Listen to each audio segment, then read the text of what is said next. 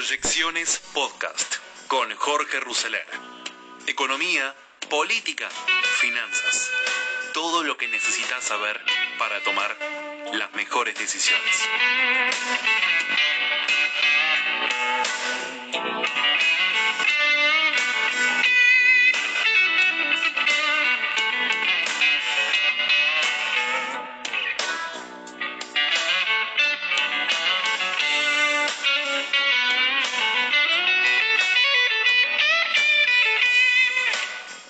Ayer a la tarde los bancos no tenían definido el marco regulatorio para los créditos a tasa cero, los créditos destinados a monotributistas y autónomos que el gobierno tanto prometió, prometió que comenzarían a ofrecerse hoy. Los bancos dicen operativamente estamos listos, pero el gobierno no definió todavía qué organismo del Estado nos va a informar los beneficiarios. Tampoco se firmó el contrato, contrato con el FONDEP, que es el Fondo Nacional de Desarrollo Productivo, que es el que va a funcionar como garante. Hay dudas con respecto a cómo proceder si el cliente no paga y hay un pedido para que aclare cuál es el plazo de la línea, si 12 meses, 18 meses, si el sistema de amortización es alemán o francés, porque hay diferencias entre el FONDEP y el Banco Central. Eso decía un banquero ayer, algo frustrado. Y se quejó en términos, no se puede anunciar algo y no tenerlo listo. Las conversaciones con las cámaras bancarias se sucedieron el fin de semana para intentar aclarar el escenario. Los bancos saben que están en el ojo de la tormenta, se apoyan en la racionalidad de Miguel Pese, presidente del Central, e incluso de Matías Culfas, que suele llamar personalmente a los número uno de los bancos cuando detecta problemas con alguna empresa. Temen que una desaveniencia con alguno de estos créditos se use como justificativo para avanzar con alguna medida más dura sobre su liquidez, o sea, sobre el dinero de los depositantes. La idea de un bono compulsivo que toda la semana pasada estuvo dando vuelta para que los bancos finalicen y terminen financiando al Tesoro, bueno, por ahora ha quedado eh, de lado. Parece haberse aplacado esta idea. Las últimas conversaciones de las entidades los funcionarios hablaban de la posibilidad de que los bancos compren el bote 20, un bono que ya existe, para luego usarlo como encaje. Martín Guzmán les garantizó de todas maneras a los banqueros que todavía no hay nada inminente. Pese a las buenas intenciones de muchos funcionarios, el gobierno no deja de actuar de forma espasmódica ante un escenario económico muy desafiante. No existe la posibilidad por estos días de que un banco le dio un préstamo al 24 a una empresa que demanda asistencia para el pago de salarios después de haberlo solicitado ya para la cancelación de los sueldos de marzo. No está establecido en el contrato firmado originalmente con el Fondo de Garantías Argentino, con el FOGAR que alimentó el gobierno para garantizar esas líneas especiales a tasa subsidiada para el pago de salarios en plena pandemia. ¿No sabían las autoridades que el aislamiento obligatorio se prorrogaría hasta mediados de mayo o que puede extenderse aún mucho más para algunos sectores. Los descuidos con los créditos a tasa cero para asistir a autónomos y monotributistas se suman a los errores en el IFE, en el ingreso familiar de emergencias. Hay familias que deberán esperar hasta bien avanzada la cuarentena en junio para cobrar sus primeros diez mil pesos y a las idas y venidas del programa de asistencia al trabajo, entre otras medidas anunciadas recientemente para paliar el impacto de la pandemia en los bolsillos de los trabajadores y en las cajas de las empresas. Pero son problemas que parecen ir más allá de esta gestión. Responden a la falta de un horizonte de mediano plazo que permita una planificación más allá del día a día. Se mueven en el día a día. La economía argentina es una olla a presión. Si no se tiene claro cómo abrirla el día después de la pandemia, les aseguro que la explosión está asegurada. El congelamiento de las tarifas vence el 30 de junio. Ya no más, ¿eh? Hoy es 4 de mayo, el mes que viene. Lo mismo que la suspensión de la movilidad jubilatoria. ¿Ya se sabe cómo se va a avanzar? Las empresas de electricidad y de gas ya están anticipando que una vez que finalice el aislamiento es probable que sus clientes se encuentren con fuertes incrementos en sus facturas, no por un aumento de tarifas, sino porque, como hoy los lecturistas, quienes monitorean los medidores del consumo en los hogares, no están declarados como actividad esencial, no se está cobrando a los usuarios lo que efectivamente se está consumiendo. El Enargas ya anticipó que en caso de que exista un saldo a favor de la empresa, podrá cobrarse en tres cuotas. Nada dijo en Lenry hasta ahora. Lo mismo puede uno preguntarse con respecto a la política de precios. ¿Pueden sostenerse los precios máximos en alimentos y otros productos con una inflación que corre al 3% mensual? ¿O habrá un plan de descongelamiento gradual? Sobran ejemplos en la historia reciente de Argentina de lo que sucede en las góndolas cuando se congelan los precios por periodos prolongados. La lógica indica que con medidas similares los resultados también serán los mismos. O con política exterior, ¿cuál será la estrategia de cara al nuevo orden internacional, la nueva normalidad que se plantea post-COVID-19? Fernández fue rápido en desandar los pasos en falso de su secretario de Relaciones Económicas Internacionales, Jorge Neme, quien expresó la intención de Argentina de abandonar las negociaciones de libre comercio que estaba llevando adelante el Mercosur. No solo lo rectificó, sino que la Cancillería intentó solucionar el desliz solicitando asistencia entre profesionales de la democracia. El error, afortunadamente, es corregible. Según las normas del bloque, solo el canciller tiene la investidura formal en el Consejo de Cancilleres para comunicar decisiones de esta envergadura. Ni siquiera las declaraciones de los presidentes en las reuniones de mandatarios del Mercosur tienen carácter vinculante. Así pueden hablar libremente para sus tribunas. En el corto plazo, el sector privado le prende velas al ministro Guzmán. Cerca del ministro admiten que hay maneras de sobra de hacer una leve mejora en la oferta y así acercarse a los pedidos de los acreedores. Algunos días antes de que comenzara el aislamiento formal, en una de las conversaciones de consulta Incluso Roberto Labaña, don Roberto Labaña, le había expresado a Guzmán sus dudas con respecto al éxito de semejante oferta. Sería tonto que Alberto Fernández se tire a un default, cuando además los costos de la renegociación recién los empezaría a pagar la próxima gestión. Si la deuda se arregla, la cosa puede cambiar.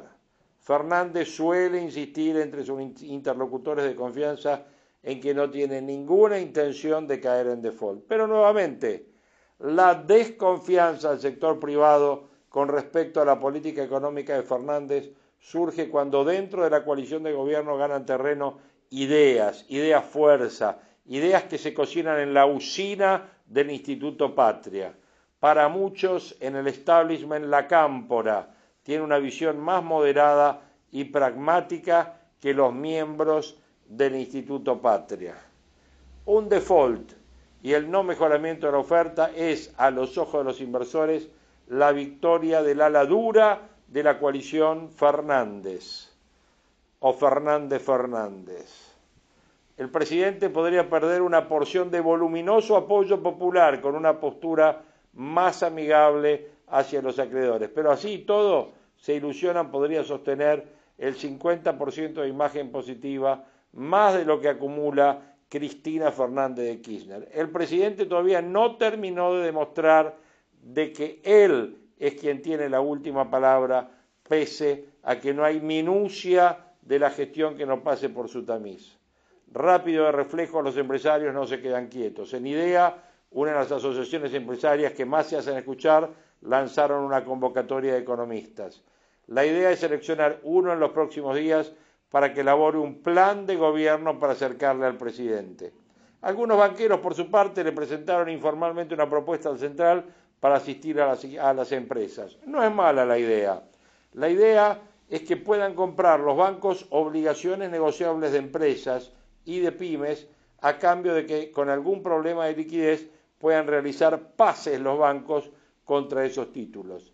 La propuesta está terminando de delinearse entre las cámaras para poder ser presentada formalmente. Ideas, ideas para un gobierno que escucha, pero un gobierno que no termina de tomar las riendas, sin duda, duras riendas de la economía. Siguiendo con el tema de la deuda, hoy Daniel Artana hizo declaraciones, dijo que el gobierno va a mejorar la oferta y va a intentar canjear una parte significativa de la misma. El economista y titular de Fiel dialogó con el equipo de cada mañana acerca del impacto del coronavirus en la negociación de la deuda argentina. Lo escuchamos. Agenda económica este día, el lunes 4 de mayo. Sí, señor. Una semana, una semana muy importante. El viernes pasado el dólar cerró algo así como cerca de los 110 pesos en sus versiones libres. ¿eh? Sí. El dólar blue, el, el, el bolsa, el contado con liqui y otros tipos. Sí, un poquito más firme, ¿no? Pero ahí sí, Sí, sí. 115 también. 115, ok. Tenemos desde hoy algunos ajustes en el cepo. ¿eh? Sí. Eh, bueno, Irrelevantes, Marcelo, ¿no? Irrelevantes, sí, sí. Temas totalmente irrelevantes. Irrelevantes. Tenemos este, esta semana el vencimiento del plazo de adhesión que impuso el gobierno para los acreedores de la deuda que deben aceptar o no la oferta, la oferta del gobierno.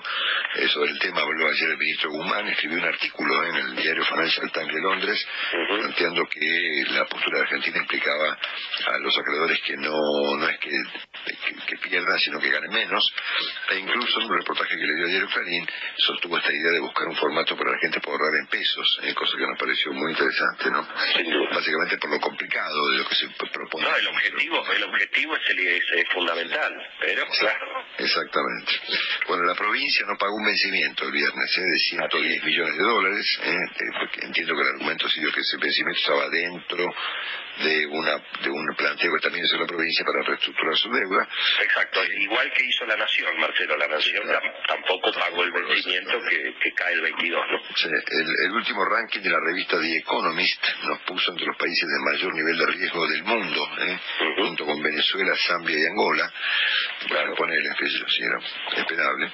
Eh, creo que, eh, bueno, vuelve en mayo el bono de los 10 mil pesos eh, para las personas que necesiten esos fondos como consecuencia de la emergencia. Y hoy estamos viendo en el, en el artículo que publica la Nación una caída muy significativa de ventas en muchos rubros, eh, en algunos casos que van, de, bueno, van del 50 al 80%, ¿no? Incluyendo farmacias, ¿no? Y claro, incluso los de los, los negocios de primera necesidad, alimentos y medicamentos, ahí también cayó cayó fuerte la venta en supermercados y farmacias, Cayó menos. que a lo que era la- el país normal, ¿no? Claro. pero cayó. Bueno, estamos repasando los temas con el doctor Daniel Artana, el economista jefe de Fiel. Daniel, buen día, un abrazo. Buen día, ¿cómo les va? Muy bien, bien, ¿vos? Muy bien, ya dijeron todo. No, No, no, no. Un- una introducción. Muy bien, no, pero el repaso estuvo impecable. Una introducción para preguntarte, para empezar, eh, bueno, obviamente, cómo, cómo está viendo la economía el tema del viernes, ¿no? Que es el, el- el vencimiento del plazo para el default o no. ¿eh? Realidad el, el default no va a ser el viernes si ocurre, sino que va a ser el 22 de mayo, ¿no? Con lo cual, eh, en general lo que se espera, me parece esto, muy difícil hacer una, una proyección sobre esto, pero de lo que se escucha que habría alguna adhesión minorista y de fondos de inversión locales, pero eh, ya los eh, fondos de afuera han dicho que, esta oferta, eh, con esta oferta no van a participar, con lo cual es muy probable que el gobierno no alcance las mayorías que se necesitan para, resolver el problema, que no es el 100%, sino que es menos. Tendría alguna chance en algunos bonos globales, que los porcentajes son un poco más bajos, pero, pero está claro que en los bonos que se emitieron en 2005 y 2010, eh, eso eh, parecería que no va a ser así. Entonces ahí el gobierno tiene que tomar una decisión, si este es el escenario, estamos haciendo esa hipótesis, ¿no? El gobierno tiene que decidir si va a mejorar un poco la oferta. Claro. eh, O si van a ganar bueno, el plazo. eh, si mejora la oferta, en teoría tiene desde el 8, ah, bueno, de- los resultados se van a conocer el 11, ¿no? Pero desde ahora hasta el 22 de mayo, que es cuando se vence el periodo de 30 días, los bonos que decía Willy, que son tres globales que no se pagaron los intereses el 22 de abril. Y bueno, habrá que ver si, si esa posibilidad está. Yo tengo la sensación de que, de que primero, eh, no es que los bonistas le están pidiendo a la Argentina cobrar los bonos como estaban, sin cambios. O sea, ahí me parece que el ministro en los reportajes que dio el fin de semana, con la nota que el Financial Times, eh, por ahí exagera un poco, en parte es tratar de mostrar que la oferta está bien, pero bueno, de afuera no interpretan eso. Las partes no me parece que estén tan lejos, así que yo creo que hay una oportunidad, pero me parece que ahora con esta oferta que ha hecho el gobierno, eh, eso no, no va a ocurrir. O sea, perdón, perdón, que no va a ocurrir qué. Que no va a ocurrir que pase, que sea exitoso el canje. Eh, Ah, Daniel, podría, podría ocurrir eventualmente que Argentina tal vez pagara el 22 los famosos 500 millones y siguiera negociando. Eso eso eso apareció también en la en la alternativa, una especie de digamos este congelar todo.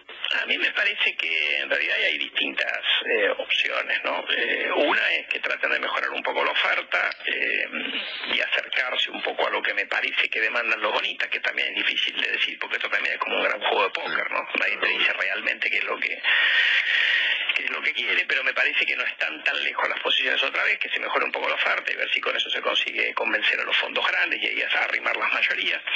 La segunda opción es la que decís vos, Willy. Yo creo que eso tiene el, el problema que te corre hasta el siguiente vencimiento, que es junio, y si el gobierno eh, paga cada vez que le dicen que no, bueno, ahí en vez de un incentivo a que te vuelvan a, patear la pelota y a ver en junio cuando vencen eh, intereses de los discount, otra vez no te hagan el mismo jueguito. Yo me parece que estrategia de pagar, eh, si te da tiempo hasta junio, pero no sé si es la más inteligente. Y otra es que el gobierno cambie la estrategia, que es una cosa que, hemos sugerido eh, varios economistas. Yo lo escribí hace un tiempo en el cronista, después salieron dos colegas también a escribirlo en una revista afuera, eh, que pedir un standstill, es decir, cambiar la estrategia de negociación. Es decir, bueno, acá es muy difícil ponernos de acuerdo en este escenario de pandemia, eh, te ofrezco pagarte un poquito de los intereses a todos los bonos y tratar de conseguir las mayorías para patear la pelota un tiempo. Eso es lo que hizo Ecuador y con bastante éxito, porque ya diría alrededor del 90%, es decir, no es que es un canje, sino que es patear la pelota afuera, para lo cual también necesitas consentimiento. Yo creo que me parece que de cómo están las cosas, la opción que va a intentar el gobierno, si es que decide, la cuarta opción obviamente es patear el tablero y al default, ¿no? Pero me parece que el gobierno lo más sensato, dado como jugó las cartas, es que trate de mejorar un poco esta oferta y ver si de acá al 22 o del 8 al 22 consigue eh, que por lo menos canjear una parte significativa, porque acá la pregunta es, algunos algunos van a ir al canje, pero la pregunta es que es un canje exitoso. Algunos dicen el 30%, pero eso sería un fracaso. Yo diría cualquier cosa menos del 74% del 2005 es un fracaso, porque este canje ya tuvo baja adhesión. Y un canje exitoso, por más que no puedas cambiar todo, yo te diría 80-85%, digamos, capaz que alguno no lo puedes cambiar, porque, pero tendrías que tener una parte importante de los bonos adentro. Correcto.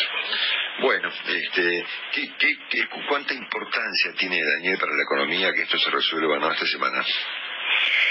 Yo diría que lo importante, no sé si esta semana, pero se resuelva, digamos, en el transcurso del año, es eh, ahora el, el- el- el ir al default, la expectativa del default eh, te generó ya algún ruido. Porque vos tenés, ¿qué te puede generar en el corto plazo? Bueno, junto con la enorme liquidez que, en su momento emitió el Banco Central, que por ahí fue más de lo que podía bancar la economía, después lo han tratado de estabilizar, pero la brecha cambiaria se fue para arriba. Algo de gente cubriéndose por si el país se va al default va- eh, explica ese movimiento del tipo de cambio.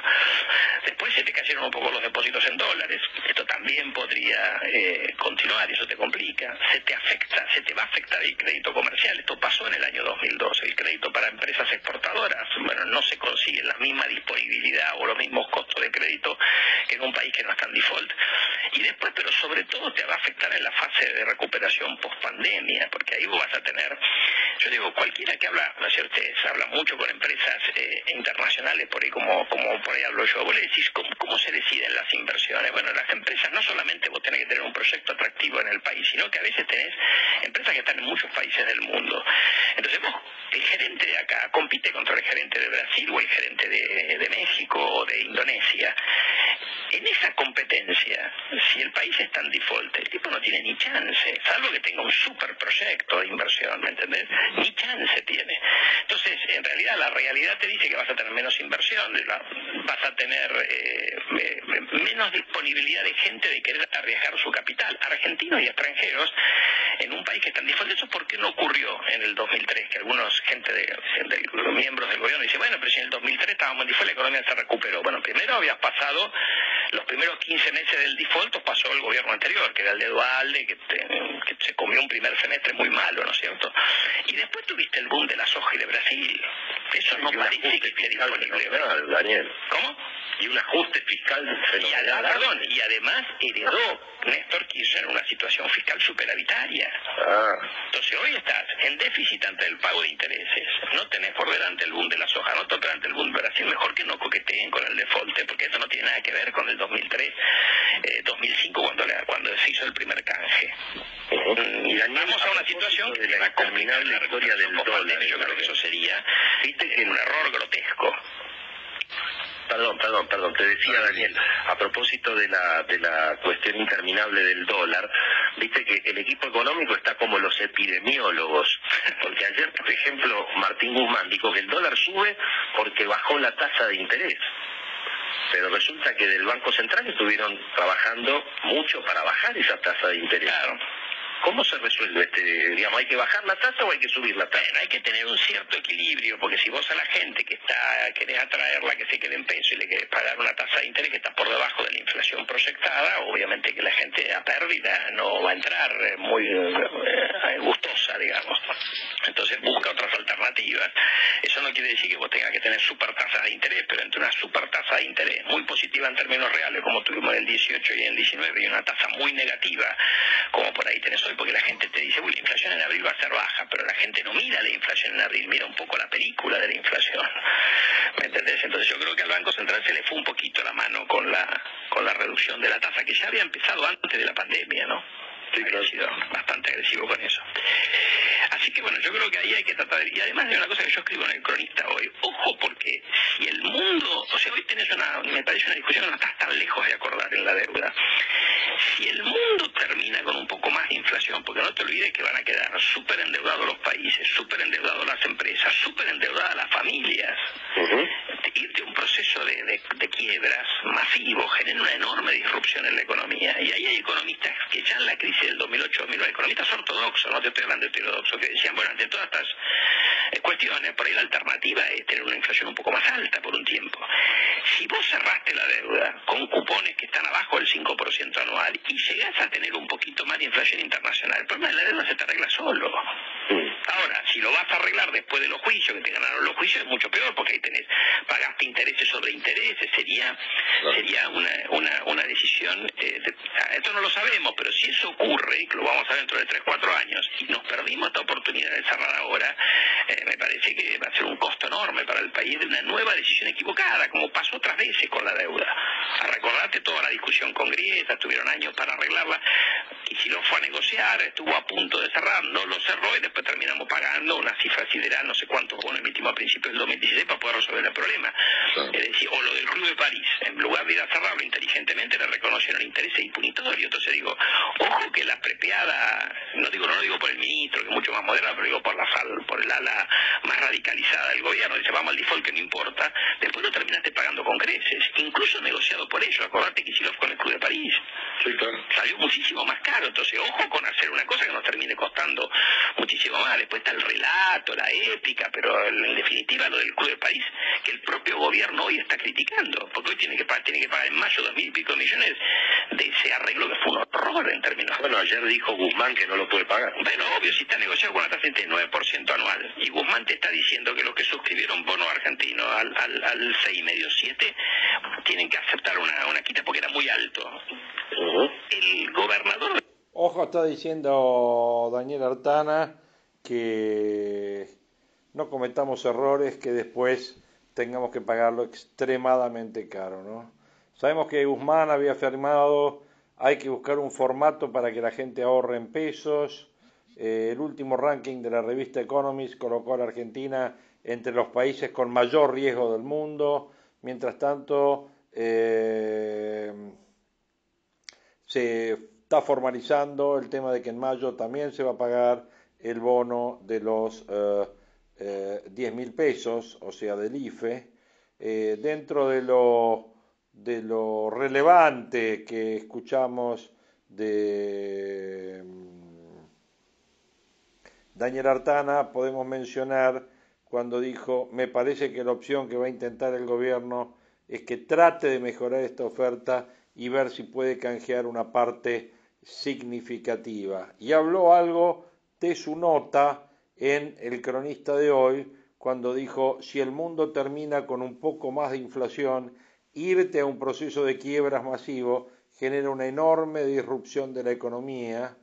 Eh, y la verdad es que si ahora estamos cerrando esto con una tasa por debajo del 5% y después tenemos inflación en dólares internacionales, bueno, tenemos, si no lo hacemos, estamos desaprovechando un, uh, un momento único, ¿no? Un momento realmente bastante especial. Sabemos que son días de descuento que estamos viviendo para el futuro de la deuda soberana argentina. Eh, dijimos que este viernes los acreedores deberán dar la respuesta final a la propuesta de canje del gobierno. Sin embargo, el gobierno podría estirar este plazo. Al inicio de esta semana clave, el riesgo país sube un 2,2%, está en 3.644 puntos. En las primeras horas de la mañana se dio un comunicado que opacó las perspectivas de un acuerdo. En este round, no en este round de negociación, los tres principales grupos acreedores de la Argentina reiteraron su rechazo a la propuesta de canje de Argentina y alegaron que esto genera pérdidas desproporcionadas que no son ni justificadas ni necesarias. Hoy a la mañana las acciones locales que cotizan en Wall Street mostraban eh, 6% de pérdida en despegar, eh, eh, las que más ganaban era Banco Galicia con 5,7%, IPF con 5%. Se espera una jornada complicada en los mercados globales.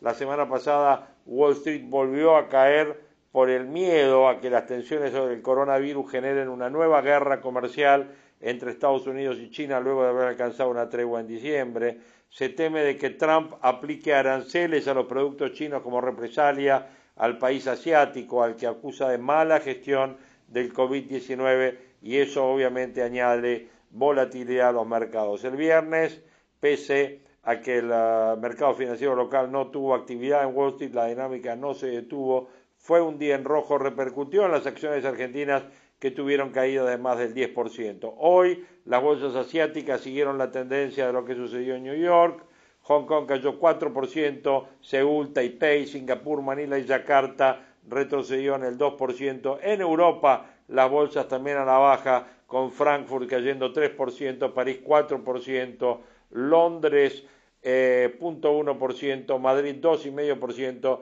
y una caída en Milán de casi el 3%. Y de todo esto que estábamos hablando, hay una nota el Infobae de Lechman, de Herman Lechman, que habla que Alberto Fernández está dispuesto a extender la negociación con los bonistas para evitar el default. Eh, obviamente dice que el presidente está dispuesto a prorrogar su fecha de vencimiento si considera probable un aumento que evite el juicio multimillonario contra los tribunales en Manhattan. Bueno, sin duda que esto es importante dice que Guzmán y su team de bancos colocadores solo habían obtenido el consentimiento del 30% de los bonistas bajo legislación internacional, pese a que la propuesta está respaldada por la directora del Fondo Monetario Internacional, por el Premio Nobel Stiglitz y por Jeffrey Sachs. Ese 30 de aceptación de los acreedores privados no es una estimación azarosa, es el cálculo optimista que se transmitió desde el Ministerio de Economía a la Quinta de Olivos. El titular de Hacienda cumple órdenes presidenciales y su método de negociación es plano y lineal ante los poderosos bonistas de Nueva York. Esto o nada es lo que argumentan las videoconferencias de la semana pasada. Eh, el presidente no quiere que los acreedores litiguen en los tribunales de New York y ya decidió un cambio de estrategia que conversó a solas con su ministro de Economía. En esta nueva negociación tiene una hoja de ruta que va por los siguientes pasos. Primero, prorrogar la vigencia de la oferta hasta después del 8 de mayo. Segundo, aprovechar el vencimiento del título global previsto para el 22 de mayo como nueva fecha tope de negociación con los fondos de inversión.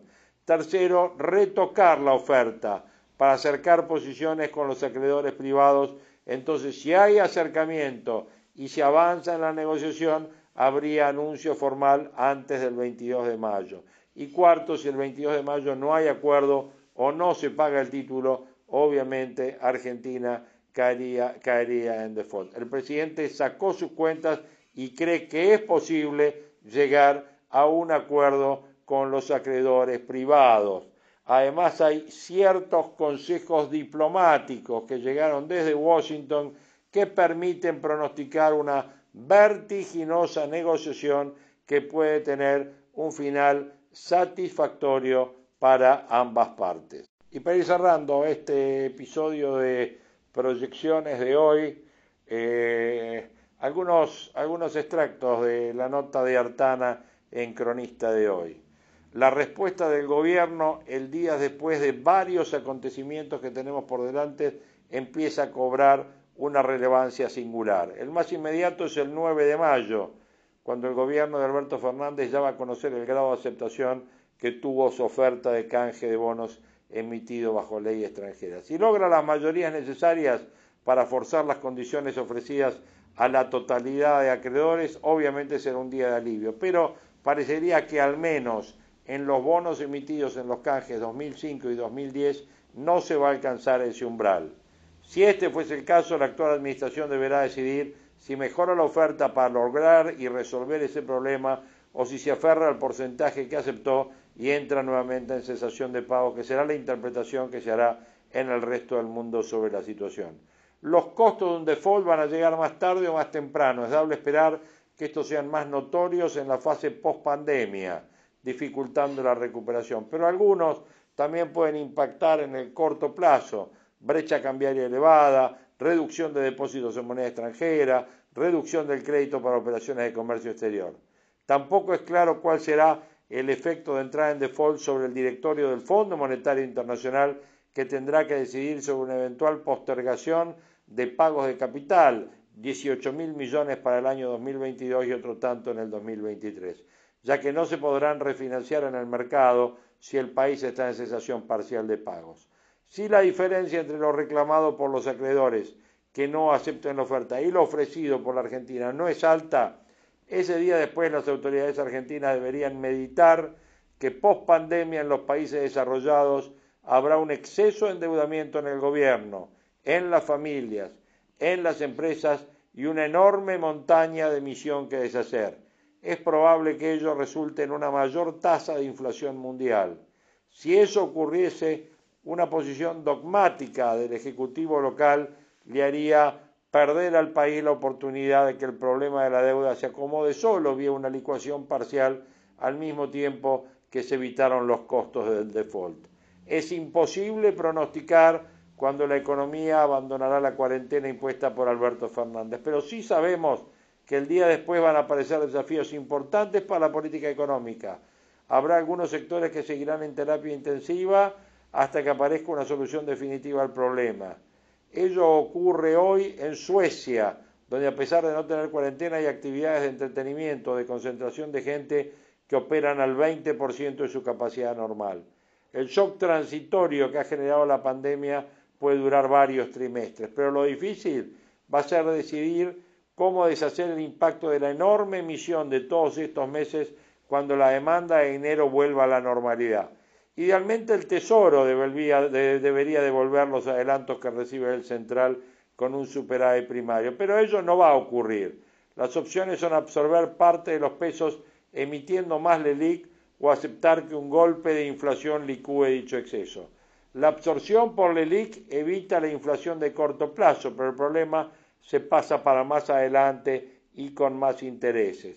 Basta recordar el triste final de la cuenta de regulación monetaria en los años 80 y una aceleración de la inflación en la Argentina que tiene una ya muy alta inflación tendría efectos muy negativos sobre la pobreza, sobre la economía y sobre la indigencia. Ante estos riesgos surge extremar la prudencia fiscal es curioso que muchos sindicatos hayan aceptado reducir salarios cuando las empresas que los emplean no pueden producir o sufren mermas de ventas, pero el mismo criterio no se aplica para el Estado que también sufre una caída en sus ingresos y tiene una gran cantidad de empleados en sus casas sin trabajar. Peor aún, la decisión del Congreso de pagarle a sus empleados un plus, que son 3.300 pesos por mes.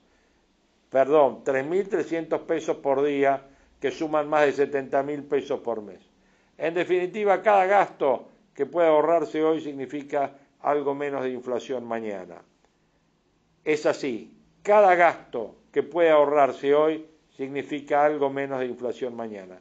En definitiva, si el gobierno pensara no solo en lo inmediato, sino también en qué hacer el día después, nos ahorraría muchísimos problemas. Daniel Artana en El Cronista de hoy. Con esto cerramos este capítulo, este episodio, este podcast de proyecciones de hoy, 4 de mayo del 2020, en una semana, en un mes que sin duda puede estar marcando el rumbo de los próximos cuatro años de la economía y de la política argentina. Muchas gracias y estamos en contacto.